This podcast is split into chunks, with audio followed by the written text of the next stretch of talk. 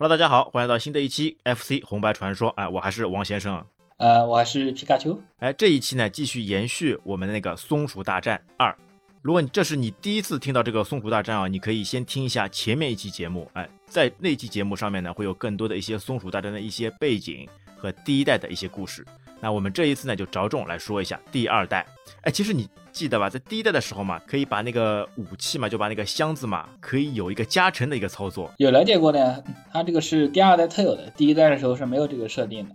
第一代的时候也会有啊，第一代也第一代的时候也会有这个情况。它怎么样的呢？就是你一 P 呢先把箱子扔过来，然后二 P 呢在那个箱子嘛即将砸到二 P 头上的时候呢，它立马也来一个扔箱子一个动作，等于是两人接力了，把这个箱子哎给接力过去，那它的这个威力啊也等于是翻倍。像我们第一代说的那个大嘴鸟嘛，它不是可以直接。把你那个箱子给退回来的嘛？哎，你通过这个方式啊，它就没办法，就一下子就把它直接给砸走了啊！这是要两个人的了。二代的话是一个人就可以了，他那个是直接通过行走蓄力的。哎，对啊，所以就可能卡普空啊觉得，哎，这个模式还是比较有趣的，所以呢，他就把这个模式延续到二代上面了。哎，你先来说说看，你二代里面啊，你觉得一代那个最大的变化是哪一些呢？最大的变化主要就是那个，一个是他那个扔箱子的那个机制吧。一代的时候是只能把箱子平着扔和那个直接往头顶上扔，然后但是二代的话，它是就是可以斜着丢，然后还有一个就是那个蓄力的机制啊，四十五度角度啊，对，然后，还有就是可以蓄力了啊，对，通过走几步，然后就那个走几步之后蓄力，然后箱子开始闪闪烁，闪烁的时候直接丢出去就是两倍的伤害了。哎，对，而且而且那个音效也会不一样，对吧？会更加快速，滋的一下。啊，会有那种刷刷刷的音效的啊，对，而且如果你是在那个双打当中，如果配合的话呢，你可以把伙伴嘛也举起来，可以真的可以把伙伴作为这个武器。因为一代的时候呢，你最多是把它举起来以后呢扔出去，但不能作为武器的，你的同伴不能作为武器的，他自己是会升血的。但是在二代当中，你把同伴举起扔出来以后呢，只要有那有那个声音，哎，他就可以直接作为武器，而且他那个伤害呢也是成双倍的。比一般的箱子啊要厉害很多，而且它有个特点啊，它就那个如果箱子蓄力扔出去的时候，它不是直线的，就是你正常扔箱子是直线丢出去，但是如果你蓄力的话，那个箱子是弧线，就是上下上下抖动扔出去的，这一点也是不一样。哎呦啊，还要会抖动一下。哎，那么扔人的时候呢？扔你伙伴的时候呢？啊，扔人的时候是直的。扔人的时候，如果你不是蓄力的时候嘛，像第一代的时候，它是会有一些抛物线，就等于是从上到下抛物线扔出去的。哎，但是呢，当你蓄力以后啊，闪光以后，你扔出去，它就直接走那个直线。啊，对的。哎，而且那个扔出去那个松鼠嘛，就像被压扁了一样，直接在一个水平方位直接快速通过，它就等于是横着直接横着出去的了。有这个机制以后啊，真的这一款相互坑的这个游戏啊，真的是是可以成为两人相互那个配合了。因为有有些人打这个游戏嘛，就通过两人相互扔的这个方式嘛，一个可以快速过关。哎，另外一个呢，第二代的时候呢，这个 BOSS 嘛，打起来比较难了，就正常来打比较难了，因为它没有那种像第一代的那个宝石去可以去攻击那个 BOSS 了，它只能等 BOSS 把自己把一些东西给吐出来。哎，它有这个机制以后，有的时候就不用去捡什么那个 BOSS 吐出来东西了，直接拿队友去扔，也是就可以快速通关的了。啊，对的，它那个二代的 BOSS 普遍都比一代要难打一些的。对啊，就从那个血量上来说，就原本一代的时候呢，你四到五次就可以把 BOSS 给干掉了，但二代上面呢就需要八次了。而且它那个一代的球是一开始就直接给你一个球，然后你只要捡那个球不停的丢球。在二代的话，它都是 BOSS 的武器，然后丢下来，然后你去捡，然后再拿去丢 BOSS 的。BOSS 一些东西慢慢的吐出来，它上手还不给你的了，要过一会儿，你还要等待它过一会儿，它等它吐出来以后，再捡起它的武器，然后再回回击给到它。但是，哎，你觉得吧？其实二代哦，整个这个游戏的画面来说，感觉比一代好像落后了，就画质并没有这个一代这么清晰了。这个我感觉好像倒没有吧，但我只是觉得它那个画风不一样，它那个一代的画风就感觉比较干净一点，但二代的话，它大部分的场景都感觉更花哨了一点。哎，对，有有些人就反反映啊，那个二感觉二代那个画质啊，哎，相比一代来说反而落后了。但是它整体的一个流畅感、打击手感、这个操作手感，包括这个 BGM 嘛，这些东西都是没有没有缩水的，还是非常优秀的。啊，对，它那个送的大战流畅感一直都还是可以的。哎，而且在那个二代当中啊，它多了非常多的一些隐藏元素跟隐藏关卡。哎，那接下来我们就来逐步来说一下。那还是惯例啊，我们先来说一下它那个剧情。其实你。松鼠大战第二代嘛，它是在那个一九九三年的时候，卡普空那个推出来的。但你想想看，一九九三年已经是那个 FC 那个晚期了，哎，这个时候推出的这个作品啊，其实对吧？它的那个寿命呢，一般下来就不是太长了。而且呢，这一款游戏啊，等于是那个卡普空它最后一款在 FC 上面那个创作的这个游戏了，就后面就没有了，就停掉了。你还记得吧？其实松鼠大战啊，它开头那个开场那个动画，哎，其实还蛮吸引人的了，就感觉好长啊，特别是刚开始的时候嘛。就一段那个那个灯光打在那个屏幕上面，就像那个什么，就像那个电影《零零七》那种开场动画一样的了，直接一个那个黑色的一个剪影直接出现在那个界面上面，对吧？两只花栗鼠直接被这个灯光照出来。然后再逐渐显现，哎，这个我觉得有点像电影上面这种风格了嘛。有的，而且它那个就是你一个人玩的时候，它有一个选人模式，就是你选人的时候也是有灯光照的，然后你选选一个的时候，另一个是黑色的影剪影，哎，就像一个舞台，给你感觉感觉很炫酷，那个感觉就很炫酷了。而且啊，当动画开场以后嘛，你会看到就一个没有声音的一个飞艇。慢慢的飞过去，飞到一个大楼上面，哎，然后呢就拉响警报了，有没有碟中谍的感觉啊？警报拉响，然后飞船上面就显示那个 fat cat，就那个肥猫嘛，然后飞船就飞走了。哎，之前一直不知道这到底是为了什么，后来去查了一下，看它剧情啊才知道了，原来就是那个肥猫嘛，它又回来了。然后呢，那幢建筑物嘛，其实是一个餐厅，哎，他们就在这个餐厅里面安放了一个炸弹，紧接着他就画面就转到琪琪上面了嘛，他们正在看电视，哎，看一个人类的电视，里面一个主持人是人类的，他就开始说。对吧？在一个餐厅里面发现那个炸弹哦，然后他们五个人五人小组又决定，哎，要去把这个困难给解决掉，对吧？哎，五人小组还是两只松鼠，然后一个狗博士，一个小蜜蜂，还有一个老鼠阿吉，花旗是他们的女朋友，对吧？哎，还是一样的，阿吉又先去探路了，他赌的是搞情报队员，又先去探路了。那其实第一关呢，还是因为在餐厅里面的嘛。哎，第一关里面你记得有什么特别的人物吗？或者是特别的敌人吗？第一关的话，我我就觉得那个 boss 比较特殊了，其他的倒没有什么特别特殊的啊。对啊，那个 boss 嘛，其实他就是把那个他们说那个炸弹给安放的，它等于是个水兔了。哎，其实我来跟你分享一下第一关，对吧？它其实有一个那个 bug，而且在整个游戏当中都会有。第一关你上手以后，对吧？它不是会出来一个蜜蜂嘛？就敌方的那个蜜蜂，那个蜜蜂呢会撒蜜，然后被碰到蜜的时候会被眩晕，是吧？哎，对，眩晕。但是你怎么眩晕可以实现这个 bug 呢？你把你的队友拿出来。就通过走几步闪光扔出去这个操作嘛，它正好那个蜂蜜下落的时候，你打到这个蜂蜜上面，就比如说你一 P 把二 P 扔出去以后嘛，二 P 开始眩晕，但是眩晕好以后啊，它就进入这个 bug 了，然后它就是无敌状态了，它碰到任何的敌人啊，就敌人直接就弹飞了，等于是让小蜜蜂，就第一代的小蜜蜂这样一个操作了。而且你这个一直跑下去好了，只要你不是被队友举起来，或者是掉下那个悬崖嘛，你就一直存在这个无敌状态了。我这个真的是非常厉害的，虽然说这个真实的那个实践起来比较困难，但真的是一个非常好的一个无敌存在了。啊，它这个 bug 就是只就只要你那个。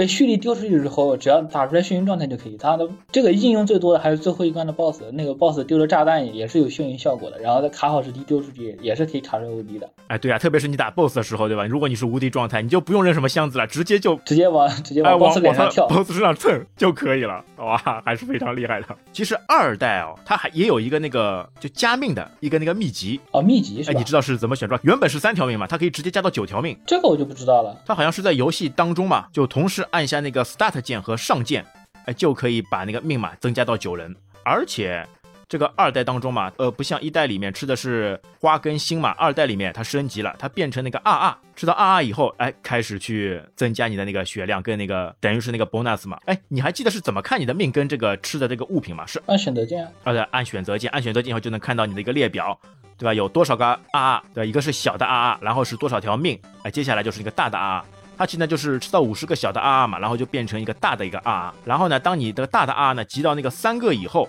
你的那个血量血槽就可以增加到四滴，那总共呢是可以增加到五个血量，等于是把你的这个命嘛就更加加长了啦。如果是两个人一起打的话呢，那个就减半，对，那只需要那个三十个 R 就可以往上面加了。然后那个心还有那个心一样的心是直接就可以加命啊，它更多了一些那个血量槽。二代的内容来说是比一代要多很多的，关卡也变长了呀。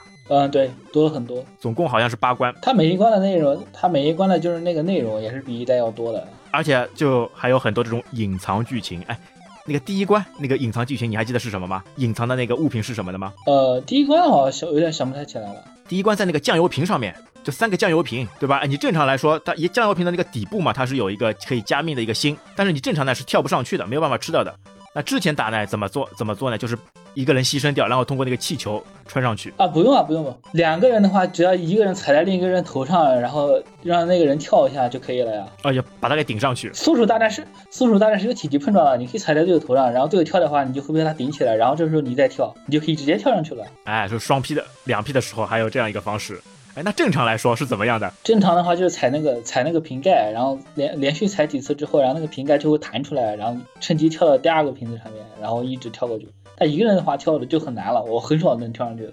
啊，哎，对的，他就是连跳三下，把那个像充气一样的嘛，把那个气把瓶盖给顶出来，然后顶出来以后呢，再在瓶盖上面再跳一下，就可以跳到下一个瓶盖上面，然后连续三个全部踩过去，最后就能吃到那个心了。一般都两个人简单一点，两个人比较简单。哎，两个人就直接把另外一个扔上去了嘛。嗯，对，直接把它丢上去也可以。这个也是比较考这种操作的这种手感的嘛，因为你在空中以后，再等于是二段跳了，这个上面方式上面啊，还是有一些技巧的。一跳不好，你就摔下来，摔下来就没有了，你就吃不到了。哎，然后就到那个 boss 上面，哎，boss 就是前面说的那个安放那个炸弹的那个兔子嘛。上手第一次打这个 boss 呢，比较闷的，因为不知道拿什么东西打他了。啊，对，他跟那个一代不一样，一代你刚出来你就知道要拿球丢他，在二代的话，他那个刚开始什么都没有，然后后来等一会，然后上面会水流，然后会掉箱子下来，然后才知道是捡箱子打的。哎，要等了老半天，看到有箱子了，才知道哦，捡起箱子。但是二代上面的这个 BOSS 呢，因为它也不是一直一成不变在一个地方，它也会上下跳动。哎，有的时候你要跟着它走，所以这个难度上面呢还是蛮蛮讨厌的。对吧？你既要等着那个物品过来，哎，又要看它的位置在哪里才能攻击到它。对啊，二代的那个 BOSS 普遍都比一代难很多的，不论是血量还是它那个攻击方式，都比一代要难的。哎，所以有些高手他怎么做呢？就是两个人配合，就把队友扔过去，队友扔过去，因为他是那个双倍的啦，双倍就等一下四下，等于是只要扔四下就可以直接把 BOSS 干掉。一些操作高手啊，就等于直接冲过去，然后两只松鼠相互配合嘛，等于是 BOSS 刚出来还没踏出几步就已经 game over 了，就已经把 BOSS 给干掉了。哇，这个打起来就赏心悦目了。那个也都要练了，那个就要练好久了。哎，对呀，哎，我感觉有的时候我试过的，就闪光，就就掌握不了这个闪光的这个时机，因为有的时候感觉走没走几步路就开始闪光，有的时候感觉走了很长时间，它还是没闪光。这个上面应该有有有什么技巧的吧？大概是走四格的距离就可以闪光了。哎，对，而且你走的时候呢，你不能跳，你一跳就没有了。你必须一直保持向前进的状态，然后才可以的。哎，对你也不能转身，一转身等于重新来，差不多一个三步到四步左右，对吧？你把这个熟练掌握了，两个人配合，大概就是三四格嘛，大概就大概就是在三四格的位置。啊，之前我看过人家。一个速通关啊，差不多第二代啊十几分钟，就是通过两个人配合的方式啊相互扔，因为有些关卡它不是直接进门就可以那个激活到那个下一关的嘛，哎，但最后差不多一段距离了，就等于是直接把人扔出去，把队友扔出去，直接快速通关。有没有像那个跑步的时候，最后冲线的时候，一个人鱼跃飞升，就为了快速达到第一，这个感觉我是直接飞出去。有的，我印象比较深，就有一有一个地方是有一个水槽，然后进去之后，然后会有一个箱子，把箱子打开之后，然后小蜜蜂会过去走那个，会过去走那个水龙头的开关，然后把杯子冲起来，你才跳。但两个人的话，你就可以直接在天上，然后把队友直接扔过去，然后他队友进去之后就可以直接进入下一个版面了。哎，对的，就直接把它扔过去，哎。而且这个小蜜蜂它也变了，对吧？第一代小蜜蜂无敌状态，第二代小蜜蜂好像只出现过在这个场景，它像是一个就水槽嘛，对吧？水槽你跳进去以后，哎，小蜜蜂出来以后去帮你放水，啊，它变成这个道具人了，啊，道具蜂了，工具蜂，好吧？啊，其实说回到那个第一关啊，那个 BOSS 水兔嘛，当你把 BOSS 打掉以后，对吧？哎，有一个好玩的一个剧情就出现了，因为像第一代的时候呢，它是一个非线性的，你可以选择嘛。第二代里面呢，它就取消掉非线性了，但是它它是通过文字可以让你让你来选择。那个时候日文不懂的呀，他其实现在来看的真实的意图呢，就是说他们发现那个炸弹了，然后问你怎么样拆除这个炸弹，是剪红线还是剪蓝线？哎，你有注意到这样一个场景吗？你有看过他的那个文字吗？看过，但当时看不懂，然后就乱选嘛。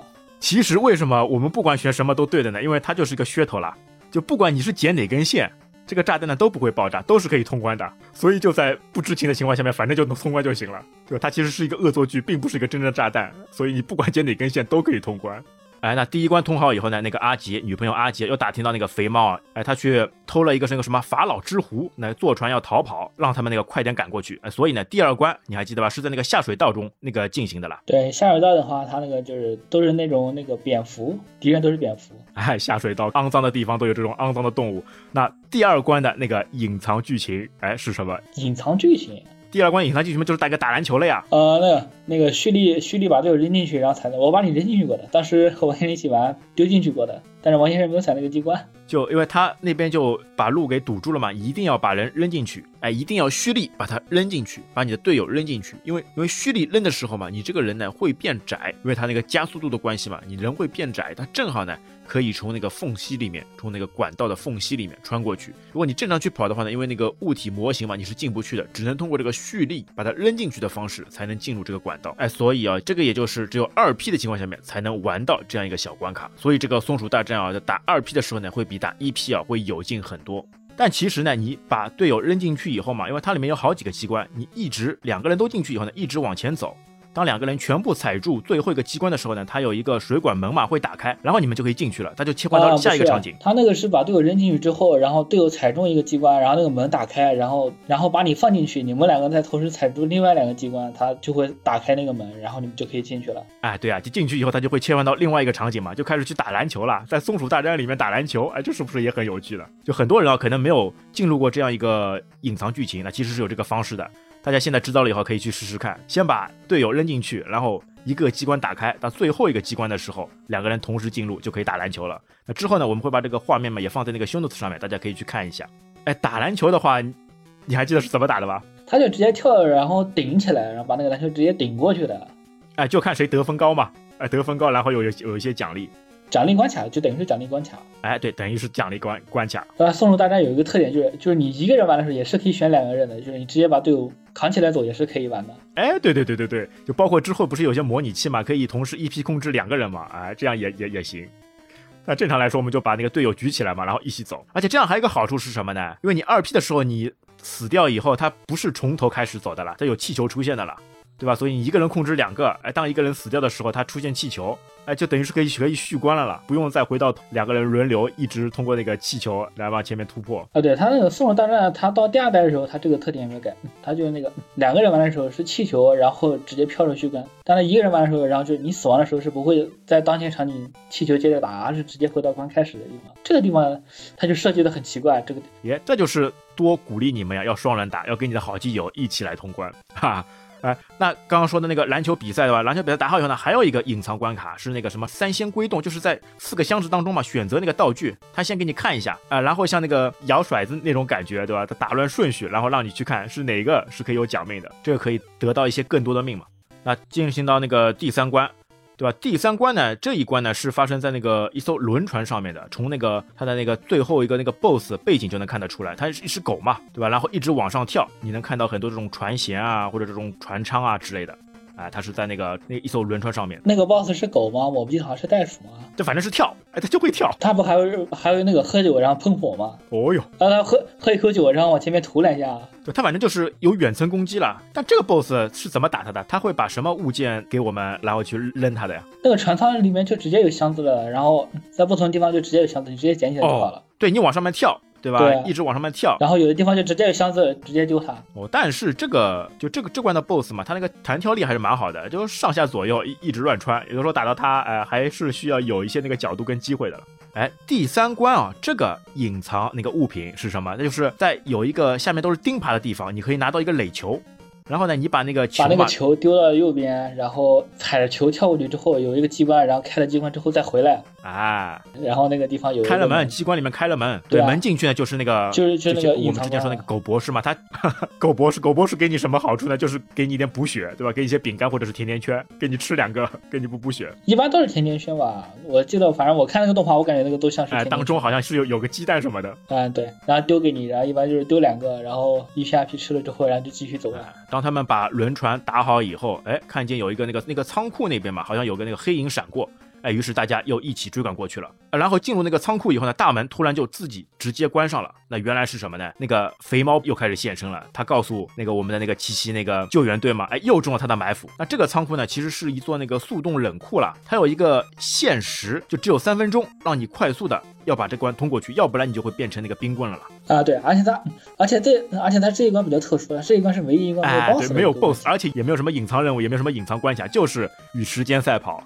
但其实三分钟啊，绰绰有余啊，你觉得呢？嗯，我也觉得是绰绰有余的。呃，这而且他这一关没有什么太多那种，就是那个攻击比较花哨的敌人也没有，一般就是那个企鹅在那边滑雪。有那种披着围巾的老鼠跟穿溜冰鞋的企鹅，哈 哈这这些敌人还是蛮有趣的。哎，其实我很奇怪，就是那个松鼠会冻成冰棍，企鹅什么不会冻成冰棍是吧？企鹅它身体有一个机制。对吧？它是通过一些那个血液的流动，然后把冷热这个交换非常好的来控制住，所以企鹅就不怕冷了。它这个设定就很哎很新颖嘛。哎，企鹅在里面冻着就没事，然后松鼠必须三分钟之内就离开仓库。对啊，所以这一关呢，这打起来呢还是非常容易。就就算你打的不太好，你只要有命，对吧？有血，一路往前冲，也是可以快速通关的。这三分钟绝对绰绰有余啊。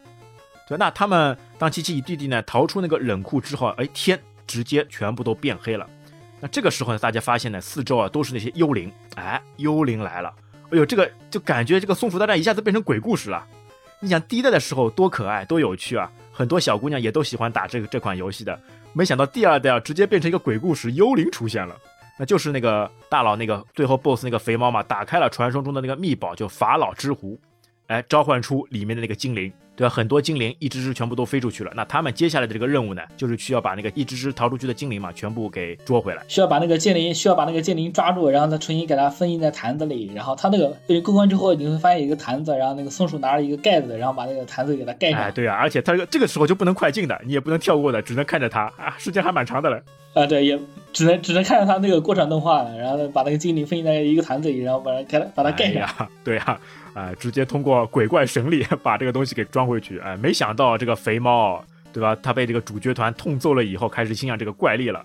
直接弄出一堆那个妖魔鬼怪，我感觉他是通过什么啊？哎，有异打开异世界的门啊，把他们给放出来了。哦，我觉得这关做的还是还是特别不错的，他那个音乐，包括他那个音效都做的特别好。你场景中，然后会有那个箱子那个箱子敲击的声音，然后那个箱子会自己动，那些做的细节都还是特别好。鬼怪的，哎，你这还记得吧？哎，走着走着，突然变黑了，那个蜡烛火突然熄灭了。然后阴森恐怖的那个幽灵出现了，朝你飞过来。而且他那关那个 NPC 也是很奇怪的，NPC 是那个蜡烛，还有那个会动的蜡烛，然后就只有一个头和两个只手。哎，对，会动的蜡烛，啊，那个蜡烛会站着过来攻击你。对啊，特别一个细节嘛，它就是在那个底部有一个像铁环一样的那个门，那个把手是会自己晃动的。哎呦，这个。再配合上这个背景声音，会自己扣机的，人家会，而且会，而且会有咚咚的那种声音。配合上这个背景声音，哎呦，恐怖之感，就直接哎上上去了，哎，有没有这种汗毛直接炸起来的感觉？哎，气氛一下就有了，气氛一下就有了。这个就非常有迪士尼的这个反派这个风格的嘛，哎，一下子气氛就出来了。哎，那来说说看，第五关在鬼屋，就我们一直说的鬼屋嘛，它其实也是个隐藏关卡，对吧？它那个是怎么是怎么进入的呢？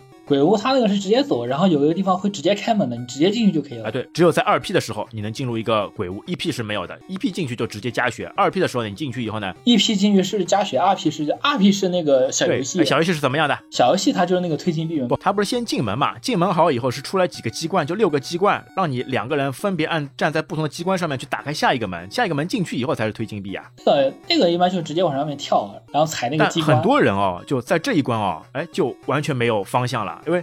进去又没有任何的提示，又没有任何的方式，就根本不知道怎么把这个门打开。你那个时候有这种感觉吧？我我们当时是慢慢试的，然后第一次进去之后，然后怎么跳都跳不出去，然后当时重启了。哦，重启了，直接重启了，只能把游戏机拔掉。重启根本出不去，根本出不去，就是就是你进去之后不知道怎么出去了嘛。哎，对的呀，很多人有这种顾虑的。哎呀，就没有方向了，就怎么打也也不知道怎么怎么过去。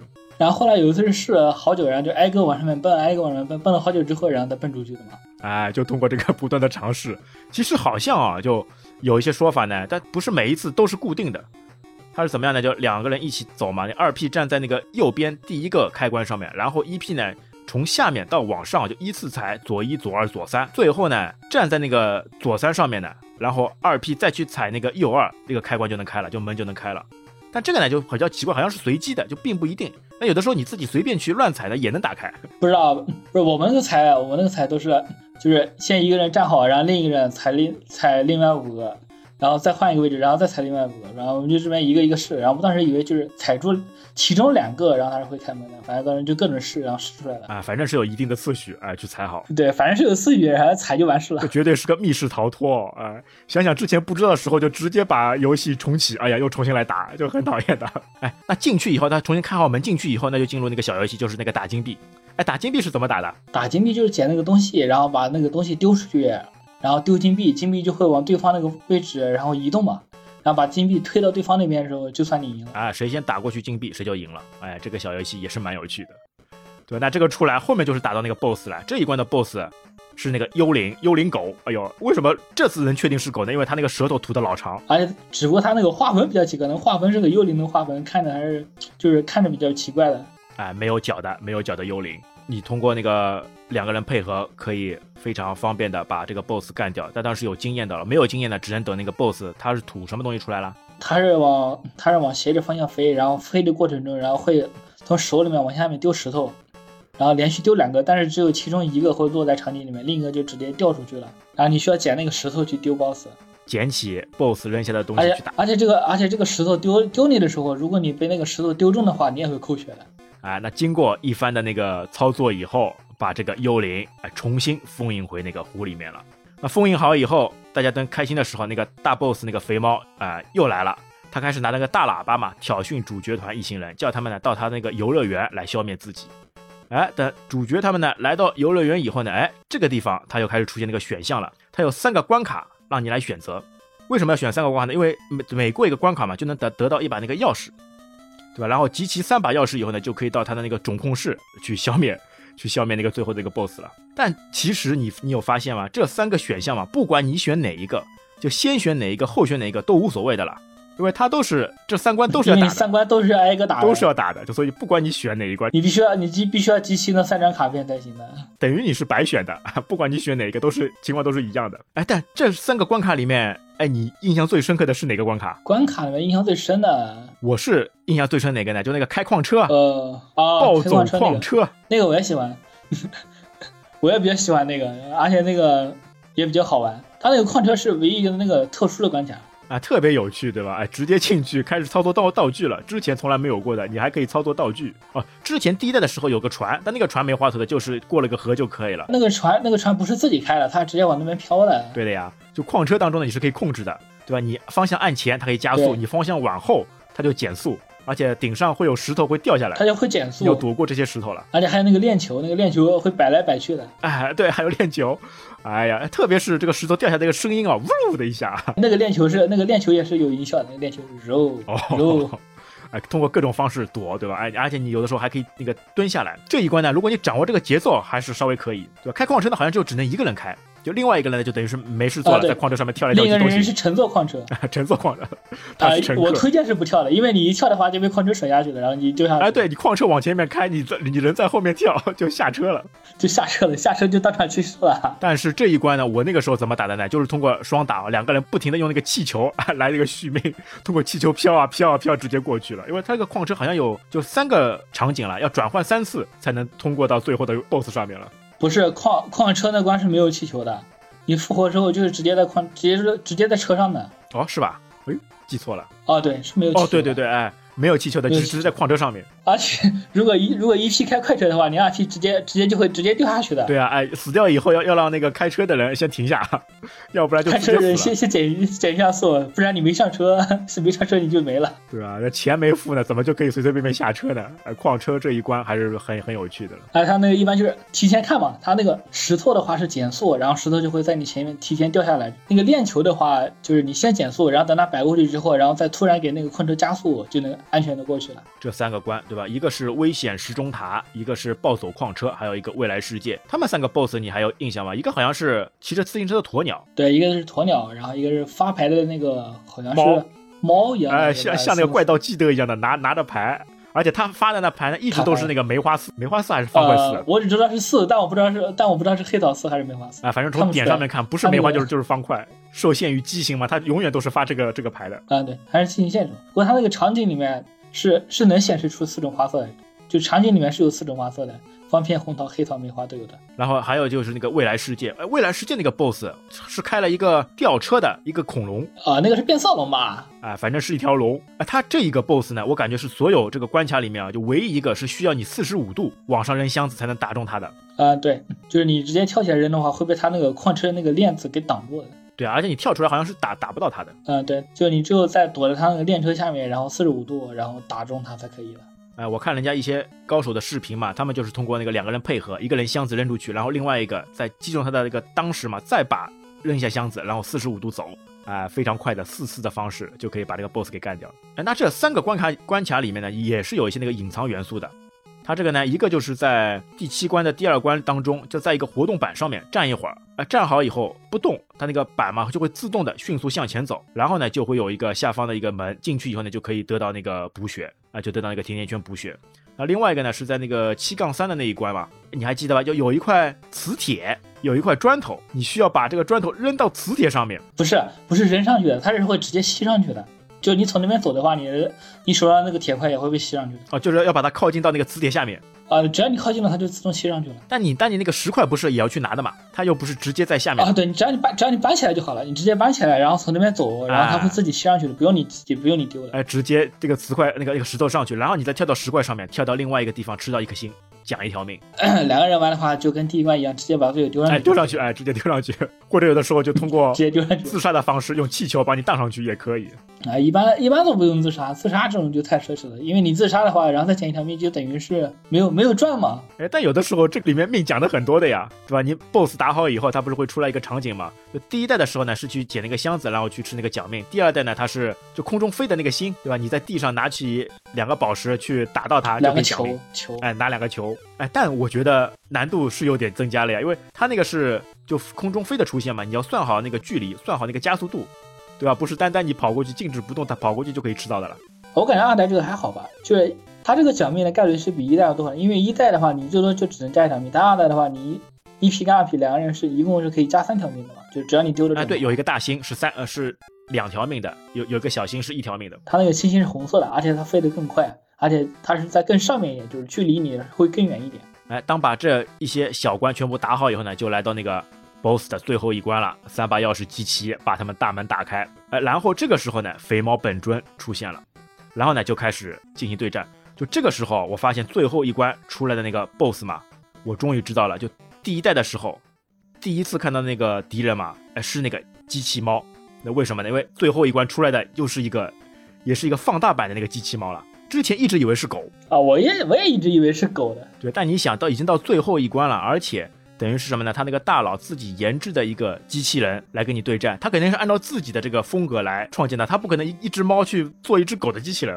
主要是还是像狗嘛，你包括像第一第一代的时候，我们当时也说过嘛，然后那个出现的，我一直以为那个是机器狗，主要就是那个嘴巴，对吧？嘴巴像狗，但你你想呀，那个肥猫那个脸多宽了，多胖了，它就按照这个肥猫的这个脸型来做的呀。它这只猫这个嘴长得像狗，有什么办法了，对吧？如果说到狗，那可能是一只那个法斗，呃，法斗狗，这个脸哎放得出奇哦。这个最后一关的这个机器猫啊，它这个 BOSS 绝对血硬，就打起来是整个 BOSS 战当中呢最讨厌的，就最难的一个 BOSS 了。哎，这这上面你来给我们介绍介绍，你打的时候有什么心得？呃，他那个打的话，就是他那个 boss 的攻击方式是三种，就是一个是一个是右手的那个手，然后他会直接飞过来，然后还有一个是左手的那个一个那个刺刺球，然后弹来弹去的，还有一个就是尾巴会放电，然后会放放出三次电流。一般躲的话，躲的话都还是比较好躲的，就只有那个手，然后会突然过来抓你一下，就是那个球，然后跟手交替的时候，他那个捡的东西是一个雷，然后是直接从天上掉下来的，而且你被那个定时炸弹。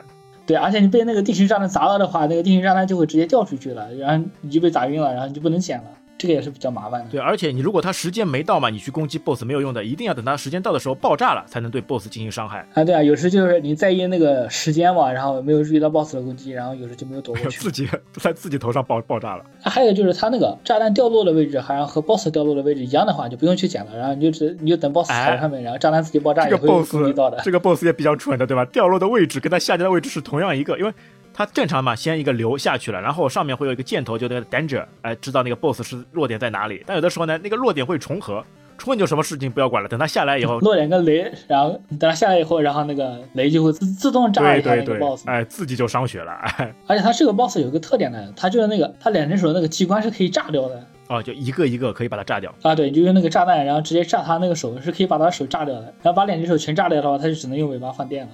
然后我试过把两只手全部炸掉。啊，对啊，它还有放电的一个功能，就在地上直接放电过来。啊，对，尾尾巴嘛，尾巴搭在地上之后，然后就直接放电。哎，但我也看过，就能两个人配合，呃，他这一关呢也能激发那个那个 bug 嘛。它的雷下来的时候，你把队友雷下来之后，然后卡住那个雷爆炸的一瞬间，把队友扔出去，啊，无敌状态，冲过去直接让他走，呃，无敌状态，然后直接往 boss 的脸上跳，哎，就还还可以快速的就把他给干掉了。而且这个 boss 有个特点，就是他那个 boss，然后被打了几下之后，然后会有一个动画效果，就是身上的那个铁皮保护铁皮会爆炸了，然后往外面不停的掉螺丝，哎，会裂开，哎，就知道他快要死了，再来一下两下就死掉了，会裂开，而且它会往外面那个掉那种火花一样的感觉，就是感觉就是已经被那个打了残破了，就快挂了呀，哎。那你还记得吧？就就是整个二代当中打 BOSS 或者打其他关卡上面有什么你印象非常深刻的这种场景吗？二代我印象最深的打 BOSS 就是那个就是这个吸血狗嘛，它因为它最难打，那二代当中有什么新的一些怪吗？有啊，你就比如说鬼屋的那个蜡烛，还有那个飞天的狗啊。啊，然后你包括那个，你包括那个未来关卡的时候，那个像是狗一样的东西吧，然后它会突然，它会突然出来，然后往外面扔几个螺丝钉。然后还有一个是拿着两个夹子，然后它会把那两个夹子接在一起放电。哦，对，哎，而且它那个有一个放电的，而且它放电的时候，你用箱子攻击它是无效的。放电放完了之后，然后它休息的时候你攻击它才有效。哎，要找找准这个时机。而且二代当中也有那个电电风扇，对吧？一代当中呢有电风扇，二代当中也有电风扇。二代当中电风扇好像是往上吹的，就把你在悬浮在空中的。啊，对，往上吹的。有的时候我就特别喜欢在上面悬浮着，不去动在上面悬浮着飘一会儿，哎呀，很舒服的这个风动感觉嘛。而且它那个就是如果你拿着箱子上去的话，它那个箱子会直接会被直接吹走。你拿不了箱子的。你箱子就直接被吹走了，然后你人在上面飘啊飘啊的。我是很喜欢玩那个电风扇的，哎，就在电风扇上面飘着，对吧？原本是不会飞的，对，现在就可以体验一下怎么去飞起来。我觉得它比那个一代当中那个电风扇嘛。要好玩很多，因为一代你只能就行走比较慢，要慢慢的腾过去。但二代呢，你就直接等于在空中嘛，可以翩翩起舞了。二代二代其实还是设计了很多新颖的怪的，你比如说它有那个刺猬，就你从正面打它的话，它是会直接把箱子给顶掉的，就是你必须要从背背后打它才可以。刺猬是在地上爬的，就是你从正面用箱子丢它，它会。缩起来，然后把那个箱子直接顶破，然后你必须要从背后打他。还有一个怪，你记得是第一代还是第二代的？就过去嘛，完全看不到的，他突然之间从隐藏当中现身，两个眼睛，然后出来很大一个甲壳虫。这个怪你那个是一代的啊，那个怪也蛮有趣的，就直接一下子哦跳出来一个很大的甲壳虫。那个是一代特殊场景里面才有的，就只有那一关有，别的地方是没有的。哎，其实打到最后那个机械狗还是机啊机机械猫，应该是机械猫哎。一个机器猫啊，就这个 这个 boss，我觉得是所有 FC 游戏里面好像是最大个的那个 boss，你感觉是吧？就跟主角的那个体型差的非常大。他那个场景，他那个已经是大半个屏幕了。主角的话应该是只占两格嘛，他那个 FC 是有格的嘛，主角是只占两格，那个大机器猫大了占了半个屏幕了吧。哎，所以啊，就整个背景嘛，全部都变黑了，因为那个活动块不够用嘛，因为那个 boss 比较大个。因为你刚进入这个场景的时候呢，上手还是有那个背景的啦，就好像有三个隔板一样的，但是逐渐的它就慢慢消失，最后呢，boss 出现。那个是那个是灯管，那个是灯管，然后灯管全部碎了之后，然后就没有光了嘛。哦，它还是这样一个设计，它其实就是什么，就是机型不够，机型限制不够，它只能把背景全部变黑，把活动怪全部去用于描绘那个 BOSS。啊，不过它这个设计，它这个设计还是挺好的，它那个灯管然后碎裂，然后全部变黑，啊，渐渐变黑。那其实全部都打好以后呢，哎呀，这个 BOSS 这个肥猫其实又逃走了了，他们又一次没有把这个把那个大反派给干掉，这好像都是一般性的这种套路了，就为了给下一代做准备吧？难道是？呃，也没有没有三代了。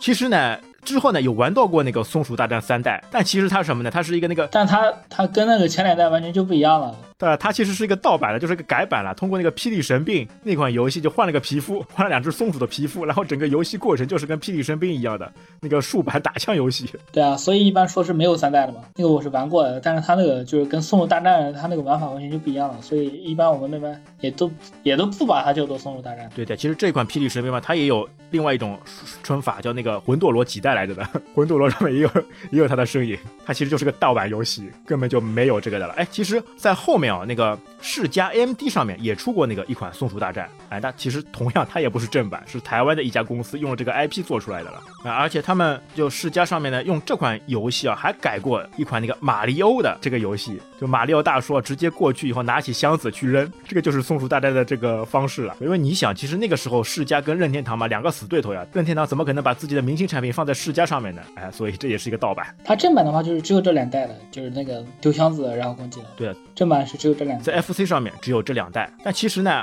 还有过一代那个松鼠大战，它是在那个 PC 机上面，在那个一九九零年嘛，它它这个游戏呢是装在那个三点五寸软盘里面的。它这个呢是正统的松鼠大战，是在那个 DOS 平台上面。只不过呢，它这个版本呢就非常难玩。总的来说，FC 上面只有这两代，而且而且这两代都很经典，而且那个可玩性也特别的高。元素内容也都特别的丰富了，特别是双打的时候，这个就更加带感，跟那个好基友一起冲锋陷阵，一起配合或者一起互坑，可以说是 FC 里面的神作，双打游戏当中的神作，对吧？确定的来来说是这样的。其实你现在想想，哎，松鼠大战里面体现的就是在我们现在生活当中，如果你有这样一个好的一个朋友，对吧？并不是时时刻刻就一直无脑的帮助到你，在你有需要的时候拉你一把。在有些时候呢，反而要鞭笞一下你，对吧？就拿箱子啊把你砸晕，让你清醒一点。就在关键时候呢，反而要鞭笞一下你，告诉你什么事情是应该做的。这种情况呢，在现在来看啊，非常有有用的了。他们不只是两个人，好吧？他们是一个队伍是五个人的。哎呦，还是个团队作战，team work。他们是团队的，他们是 team，好吧？只有团队才能有这么大的威力，好吧？我觉得他的那个阿吉嘛，就女主阿吉嘛，这个角色呢也是非常有用的。他提供情报，那小蜜蜂呢提供无敌。那狗博士好像除了给他们喂点吃的，也没其他事儿可做呀。喂吃的很重要，好吧？哦，给你补血。我最喜欢的就是狗博士了，好吧？在你在危急的时候让你重获新生，对不对？就我之前一直打爹的时候，一直在想，如果一直给我这个小蜜蜂，哎，多爽！一直是无敌状态，一直可以非常快速通关，那多开心啊！那我就比较喜，我玩我玩的时候我就比较喜欢狗博士，就特别是没血的时候，特别想念狗博士。对，哎，现在哦，给大家爆一个料，因为大大家都有福了。那个最新一部电影《奇奇与弟弟的那个救援突击队》嘛，它二零二零年的那个五月份嘛，会在那个大屏幕上来上映。到时候感兴趣的小伙伴可以去关注来看一下。它这一款呢，就是真人与那个动画来结合，就像原本的那种呃空中大灌篮一样的这个方式。哎，大电影就会在今年二零二二年给上映了。现在网上有很多这种预告片，大家可以去看一下。我感觉它那个动画好像是这种两 D 跟三 D 来结合的了。哎，这种风格不知道会是什么样一种感觉哦。对你对于你来说，你。一代、二代当中最喜欢是玩第几代的？我的话肯定是更喜欢玩第二代了。第二代它那个内容比较多嘛，而且它那个玩法也更多了。你就补充一下，最后有最后一关有一个那个弹球的那个房间嘛？哦，对，弹球，就你进去之后会有一个绿色的球啊。机关，第二代里面机关也很多的，特别是像你说的这个弹球。如果你不掌握好它的规律，它行球轨迹就很难通过去的了。我基本来说，在这一关当中就是用命用气球，这直接拉过去的，拖板拖过去的。你来介绍一下，应该是怎么来过的？它这一关的话，就是你需要先拿一个箱子了。它这里面有一个设定，就是如果你按下躲在箱子里的话，那个球是不会打中你的。就是先躲在箱子里，然后等那个球飘出去之后，然后你再往前走。一点一点挪出去的，哎呦，有点像这种潜入的这种感觉吧？合金装备潜入的这种感觉吧？躲在箱子里。而且它有个设定，就是一个版面里面只会出现一个球，就是比如说它有两台发球机，但是它那个就是前面一个发球机发球，然后你直接进入后面的话，后面那个发球机是不会直接发球的。一个版面里只会存在一个球。有一个比较烦的地方就是它后面后面有个地方，它那个路是被箱子堵住的，你需要从箱子里面出来，然后把那个箱子搬走，你才能过去。那个地方就比较特别的难了。哎，要掌握好时间。哎，你不是还有一个鸟吗？一个要从。左边往右边飞的鸟跟着它一起走，那个也是最后一关里面的那个需要那个鸟是有规律的，就是你正面往右的时候，它那个鸟是从右往左飞的；你正面往左的时候，它是从左往右飞的。它那个特点就是，如果版面里有一只鸟的话，那个它就不会再刷其他鸟。比如说你正常走是从左往右边走，它会不停的有鸟从右边飞过来，它那个高度是不一定的，这样的话就比较难躲嘛。它那个技巧就是，你先从右往左，然后引一只鸟出来，然后引一只鸟从从左往右边走，然后你跟着那只鸟一起走的话，它版面里也是不会刷出来第二只鸟的，它只有一只鸟，这样的话就可以直接过去了。哦，等于是不要把这个怪打掉，哎，跟着它一起走，因为它整个画面里面场景里面就只会出现它自己，没有其他怪。对，就就不会有别的鸟了。